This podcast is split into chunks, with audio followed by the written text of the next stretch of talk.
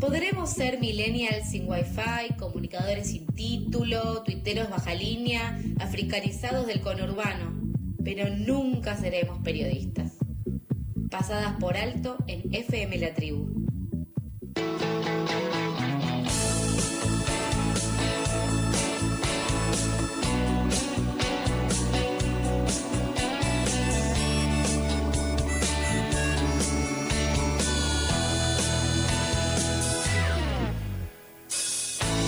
12, 012, 012 no, 1212 es lo que marca el reloj. Estamos aquí en el aire de Pasadas por Alto y ya le damos la bienvenida a nuestra querida compañera Dani Méndez. Hola Dani, ¿cómo estás?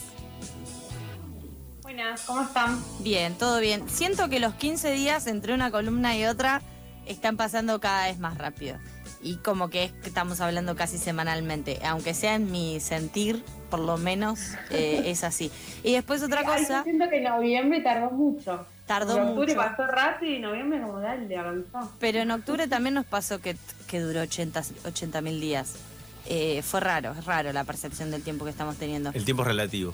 Pero te quería agradecer por el libro eh, Los machos se duermen primero porque lo leí y me encantó y recomiendo nuevamente que primero escuchen las columnas de Daniela Méndez y que segundo eh, hagan caso a sus recomendaciones porque eh, ese libro en particular me lo leí en una sentada, en un viaje, en realidad, eh, y es precioso. Así que gracias por esa recomendación. De nada, de nada, es un gran libro. Viste, me, después me mandó un mensaje como, claro, entiendo que era difícil explicarlo, porque realmente es como toda una licuadora la historia, pero está muy buena, como sí, tiene cosas muy hermosas. Precioso. Y hoy vamos a hablar de una un gran escritor que en realidad fue un poco, lo pensé en relación a todo lo que está pasando en Chile, me imagino que vimos todos el resultado de las elecciones, todos estamos preocupados, angustiados, mirando ahí con atención qué es lo que está pasando. Y dije, bueno, vamos a hablar un poco de literatura chilena. Eh, y también estuvieron circulando como algunas frases en relación a este autor, que era esta idea de yo no soy tolerante porque el fascismo no lo tolero un gran activista y militante en contra del fascismo, y estamos hablando de Pedro Lemebel, que es, eh, si no lo escucharon o si nunca lo leyeron, es un gran escritor. Eh, no solamente, en realidad él escribió solamente una novela, que es de la que vamos a hablar hoy, que se llama Tengo miedo torero, que es un nombre... Te muteaste. Algo ha sucedido con tu sonido. ¿Vos nos escuchás, Dani? Va, no nos escuchás. La vemos hablar. La vemos hablar y no y creo que no nos escuchás. ¿Nos escuchás? Sí. Ah, porque de repente. No, de repente como que te dejamos de escuchar y estabas eh, meta gesticular y no entendíamos qué, qué pasaba. Pero. Y ahora sí me escuchan. Ahora te escuchamos perfecto. Así que vas a tener que volver a empezar la vas oración. Vas a tener que volver a decir lo que dijiste. Ay, este wifi no se, me está haciendo un nivel de boicot horrible ya. ya no, me causa nada, No pasa nada, nosotros te avisamos, pero ahora te estamos eh, escuchando bien. De una. Bueno, entonces voy a volver a empezar. Que estaba hablando de Pedro Lemebel. ¿Hasta ahí me escucharon? Hasta ahí te escuchamos, sí. Perfecto. Que es eh, un escritor que en realidad su única novela es Tengo miedo torero, que es de la que vamos a hablar hoy. Y tiene grandes intervenciones artísticas, varias intervenciones artísticas y también crónicas. la mayoría de sus libros, que por suerte se reeditaron el año pasado, si no me equivoco, durante todo este año, no estoy segura, eh, se empezaron a reeditar todos sus libros acá en el país que antes no estaban. De hecho, Tengo Miedo Torero era muy difícil de conseguir. Eh, y por suerte ya está todos los libros de él publicados, así que se puede acceder de vuelta. Eh, y para conocer a Lemebel, para contextualizar un poquito su, figura, él era militante de izquierda del, si no me equivoco, era del Frente Patriótico, pero no estoy segura. Del Partido Comunista. la verdad. Del PC. ¿Qué era del PC? Ah, tenés razón, del Partido Comunista era él. Eh, y es muy interesante porque él lo que dice es, hay que militar en contra del fascismo y, la discusión en relación a la lucha de clases, pero también hay que discutir eh, la violencia heterosexual. y estamos hablando en los años 80, 90, él proponiendo esa discusión, eh, que la verdad hay que tener mucho valor para hacerlo. Y vamos a escuchar ahora en un ratito un poema que seguramente lo conocen, no sé si se conocen manifiesto de él. Sí, Sí, eh, en particular sobre lo que decías de, lo del PC, eh, era, era, eh, era el homosexual y era un militante de su identidad y de sus elecciones que dentro del partido eso no era algo muy sencillo tampoco en ese contexto. Eh, incluso también podemos recordar lo, que sucedía en Cuba con eh, el movimiento homosexual y demás, o también incluso lo que pasaba acá en Argentina, con todo lo que fue la trayectoria política de Luana Berkins, que ella también militaba dentro del PC, y que estas discusiones las daban dentro de las estructuras orgánicas de los partidos, que también quienes nos interesa la cuestión política o quienes no podemos escindir una cosa de la otra, en este caso la cuestión creativa, es muy interesante también eso porque planta y para desde un lugar eh, importantísimo también a quienes proclaman estas otras ideas. Entonces, en ese sentido, como que también es, eh, Pedro representa un poco eso. Sí, ver qué pasaba en la militancia de los 60, 70 en relación a ser mujer y ser disidente es eh, un capítulo, un mundo que es súper interesante para ver y que en general está súper invisibilizado, ¿no? Por eso también cuando hablamos de los 30.000 en nuestro país hablamos de 30.400, ¿no? Porque esos 400 están representando esas eh, disidencias que fueron también desaparecidas durante la dictadura, que no, no hay... Eh, pareciera que la memoria es solamente el derecho heterosexual, ¿no? Como hay una mirada ahí que es súper interesante y que el MBL lo busca permanentemente eh, si quieren, escuchamos ese pedacito del poema que para contextualizar, él lo lee en un acto político de la izquierda en 1986, adelante de todo el mundo, o sea, en un acto se sube y lee ese poema, que vamos a escuchar un pequeño fragmento, pero les recomiendo que lo vayan a buscar porque se pone la piel de gallina. Es muy hermoso todo lo que dice y hay algo ahí de, un valor muy importante en lo que él está denunciando. Así que si quieren escuchamos y después hablamos un rato de su novela. Dale, lo escuchamos. Cambiar solamente porque los pobres y los ricos a otro perro con ese hueso. Tampoco porque el capitalismo es injusto. En Nueva York los maricas se besan en la calle. Pero esa parte se la dejo a usted, que tanto le interesa que la revolución no se pudra del todo a usted le doy este mensaje. Y no es por mí. Yo estoy viejo. Y su utopía es para las generaciones futuras, creo. Hay tantos niños que van a nacer con una alita rota. Y yo quiero que vuelen, compañero. Que su revolución les dé un pedazo de cielo rojo para que puedan volar. Gracias. Hermoso. Es hermoso. Ese es el final del poema, ¿no? Él viene hablando de toda esa eh, la importancia de combinar ambas luchas, ¿no? Y ese final es bellísimo, ¿no? Como pensando a futuro, que a veces es muy difícil, ¿no? Como imaginar para adelante, como él lo tiene muy en claro eso. Eh, y busquen ese poema porque completo es, es bellísimo. Eh, y después de lo que, o la novela que traje de él para hoy, que se llama Tengo miedo torero, también es una novela muy hermosa que no sé si sabían, yo esto me enteré por la novela, que en 1986 hubo un atentado a Pinochet, esto es real, un intento, un atentado a Pinochet que buscan matarlo desde el Frente Patriótico, esa misión falla. Eh, ¿Qué hubiera pasado? ¿no? La gran pregunta es si hubiera, hubieran logrado ese cometido, no lo terminan logrando, después hay estado de sitio, hay, es muy complejo lo que va a suceder después. Recordemos también que la dictadura chilena termina en 1990, ¿sí? Empieza en 1973, termina en 1990 y que termina no de la forma que sucede en nuestro país, sino que eh, Pinochet es senador y termina, recién lo detienen en preso por una captura que, que tiene que ver con el país, no desde Chile, sino que desde España, lo, mandan a, buscar por una cuestión de por los crímenes que había cometido en Chile, ¿no? Pero no es el propio país el que hace esa esa búsqueda, digamos, de justicia, sino que lo hacen desde, desde España. para pensar también qué es lo que está pasando hoy, ¿no? En Chile. Y también para entender eh, los distintos contextos en los cuales, si bien el plan Cóndor avanzó sobre toda Latinoamérica, eh, fueron distintos los procesos de reconstrucción, de memoria, verdad y justicia. Eh, incluso también Argentina en muchos casos en este sentido es un ejemplo y justamente porque existen otros casos como como bueno lo que sucedió en Chile o lo que sucedió en otros países con respecto a, a las dictaduras y a, al juzgamiento de los responsables que, que es una situación compleja. Y sí, realmente lo que el contexto que, que, das para hablar de esto, que es lo que está pasando actualmente con las elecciones, es algo que, que, que en cierto punto o no se puede entender o hay que entenderlo con todas las complejidades que, que tiene este proceso. Eso.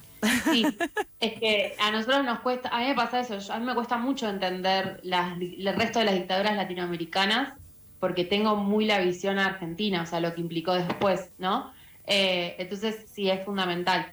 Y en esta novela lo que va a trabajar es, es bellísima y es en ese contexto, en ese atentado, y aparece este personaje que se llama la loca del frente, que no sabemos el nombre. Eh, ella se, nombra de esa forma como la loca del frente, que conoce a Carlos, que es un mexicano, que viene a Chile para, eh, como militante del Frente Patriótico, organizando este atentado a Pinochet. De eso va a hablar un poco la, novela, que es muy cortita, y como la loca del frente, que es una marica eh, adulta, debe tener 30, 40 años, nunca nos dicen muy bien la edad, se enamora de este militante y aparece toda esta eh, esto que plantea permanentemente el MBL de bueno las luchas son las mismas no y hay cosas bellísimas en la novela. La verdad es que un poco te te, eh, destruye pero hay cosas muy muy hermosas. Hay una escena donde eh, Carlos que es el militante idealiza completamente a Cuba. Pensemos que estamos en el 86 no la revolución cubana es ahí muy cerquita y es el gran horizonte. Eh, y él está maravillado con cómo se festejan los cumpleaños en Cuba y la loca del frente le festeja el cumpleaños de esa manera, como hay algo de un nivel de hermosura y de, ternura en la escritura del MBL que no tiene, no hay forma de describirla. Eh, no voy a contar mucho más de la novela porque es eso, o sea, es la historia de, ellos dos. Pero también es un amor que, que como en cierto punto no está tan correspondido. O sea, porque también, eh, si bien la loca está completamente enamorada y se nota desde el, desde el minuto cero por, por todo lo, generosa que es y todo, eh, incluso con lo poco que tiene, porque tiene una mano adelante y otra atrás, digamos, también es como esa situación. Como si ya el contexto no fuera desfavorable, además eh, no hay amor Claro, era marica, era en plena dictadura de Pinochet. Sí. Yo no estoy segura, igual que el amor no sea tan correspondido. Léanlo, después me dicen. Yo leí, yo lo leí y quiero que ah. debatámoslo debatámoslo. Para mí es correspondido en cierto punto, pero también se da esa tensión, como la de El beso de la mujer araña, por ejemplo, de Puig. Yo siempre con las mismas referencias, perdón, pero digo. Eh, que hay como esa cuestión, esa tensión del amor entre varones. O, sí, porque es así, porque en cierto punto también se plantea medio así.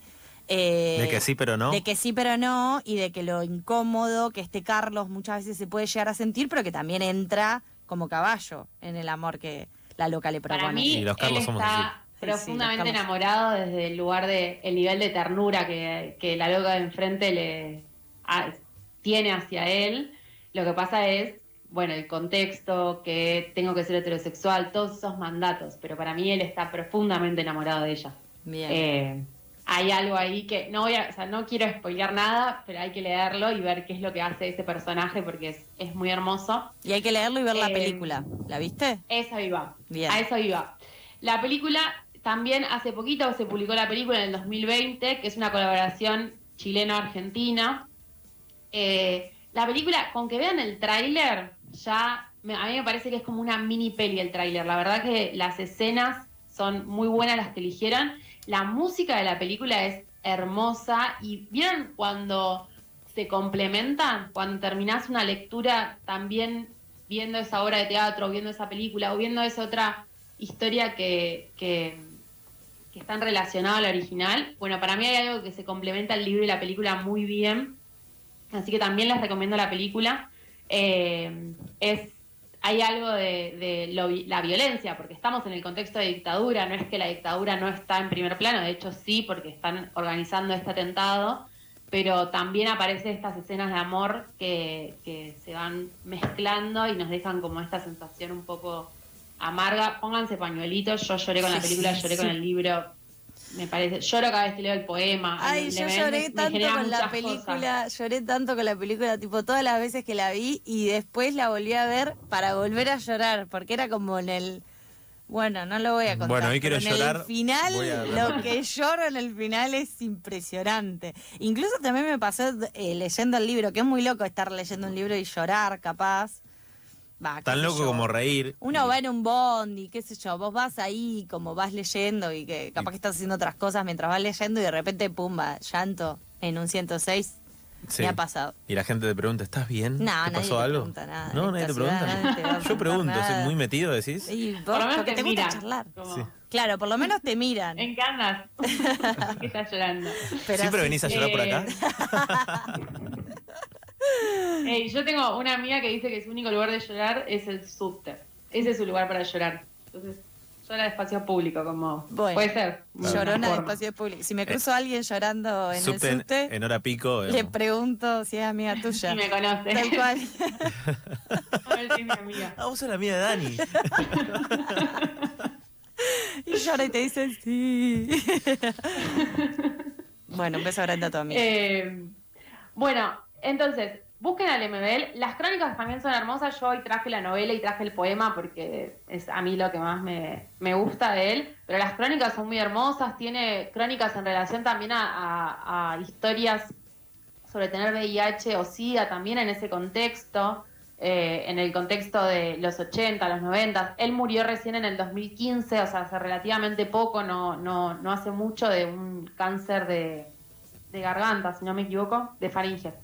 Eh, y tiene unas crónicas bellísimas. De hecho, lo reconocen, Bolaño, que es el escritor chileno, eh, lo reconoce a, al MBL como un par hace mucho tiempo, ¿no? Desde, desde, desde las primeras publicaciones del MBL dice que ahí hay un escritor que tiene muchísimo potencial. Insisto con pensar el contexto de una marica escribiendo. O sea, no podemos nunca olvidarnos de eso y le reconocen todo ese potencial, porque realmente es muy hermoso lo que hace. Eh, tienen la novela, Tengo miedo torero con la película. Lean ese poema, por favor. Manifiesto es muy hermoso, está subido a internet, lo encuentran rápido. Y después, las otras dos recomendaciones que traje es, hay un libro que se publicó que se llama No tengo amigos, tengo amores, que también es una frase que dicen en la película que me parece hermosa, eh, que es de Alquimia Ediciones, lo publicaron en el 2018, que es un re laburo que hicieron de tomar, organizar fragmentos de entrevistas de Lemebel, como organizar por temas, no sé, el amor, por ejemplo, y entonces van subiendo todos fragmentos de diferentes entrevistas que después vos tenés la referencia para ir a buscarla. Entonces es como una especie de, de retrato del MBL a partir de todas las entrevistas que fue haciendo. Es muy hermoso ese libro también. Eh, no tengo amigos, tengo amores. Me lo voy a releer. Y sí, es muy, es muy lindo. Al principio te cuesta porque como son todos fragmentos y vas salteando, como que hay que entrar en la lógica del libro, pero después eh, está muy bueno. Eh, y la otra recomendación que traje para seguir pensando, sobre todo la dictadura chilena, que hay otra escritora que, que hizo un laburo muy zarpado en eso. Bueno, hay un montón igual, ¿no? Por supuesto. Pero otra escritora es Nora Fernández, que es una escritora contemporánea, eh, que hay una, tiene varios libros que hablan de la dictadura. Hay uno que me parece súper interesante que se llama Space Invaders, que lo publicó en el 2013. ¿Ubican Space Invaders, el jueguito? Sí. Ese de Sí. las naves que había que ir matando a los a las naves enemigas. Space. Invaders. Bueno, ella piensa, eh, la máxima del libro es, ella asocia ese juego con la dictadura y lo piensa contar la dictadura desde las infancias que vivieron esa dictadura, como poder desde otra perspectiva, ¿no? Lemebel lo piensa desde un lugar de militante, como tiene más desde un adulto también, ¿no? Tiene un poco esa mirada. Y ella dice, bueno, ¿qué pasa con los niños que vivieron la dictadura, con sus primeras infancias fue durante la dictadura? Bueno, ¿cómo podemos contar eso? Es otro gran libro, que es muy cortito, de hecho creo que no llega a las 100 páginas, pero es muy, muy potente también. Así que para pensar las próximas elecciones chilenas, que no sé cuándo es el balotaje, creo que la semana que viene o la otra, Ujú. Meternos un poco en su literatura y entender un poco qué es lo que está también en juego, ¿no? Ahí en esas elecciones y por qué los resultados fueron los que fueron también, ¿no? Como poder pensar un poquito en mirar para atrás y para adelante. Qué Así están hechas las recomendaciones. Eh, te agradecemos un montón por estas recomendaciones, por tu espacio ¿Dónde están los libros? Que eh, como nos propusimos hace ya algunos meses, la idea era poder eh, buscar libros, tener estas recomendaciones y poder reencontrarnos de alguna forma con, con la escritura. Lo hemos logrado eh, ampliamente, creo yo. Escritura y Eh, lectura. Escritura y lectura. eh, y bueno, y desde ahí nuestro agradecimiento, ahora que ya estamos en fin de año y que hoy cantamos presente de Box Day, estamos un poco en estas reflexiones de, de balances. Sí. Así que y mirá, como- mirala cómo termina el año con auriculares. No, ya está re. y casi que con su wifi, que casi no le hace ¿no? Casi. Casi. Vamos a ver si la, la próxima, que es la última, no me, no me hace la mala pasada. Esperamos entonces eh, tu última columna con mucha, mucha expectativa también por lo que nos vayas a traer y te agradecemos, te mandamos un abrazo. Chao, nos vemos. pasaba Dani Méndez, nuestra recomendadora de libros eh, y de escritos, eh, aquí en Dónde están los libros, en Pasadas por Alto. Nos gustan los memes, hacemos memes, hablamos de memes, explicamos con memes, compartimos memes. ¿Ya somos un meme? ¿Y ahora? Pasadas por alto.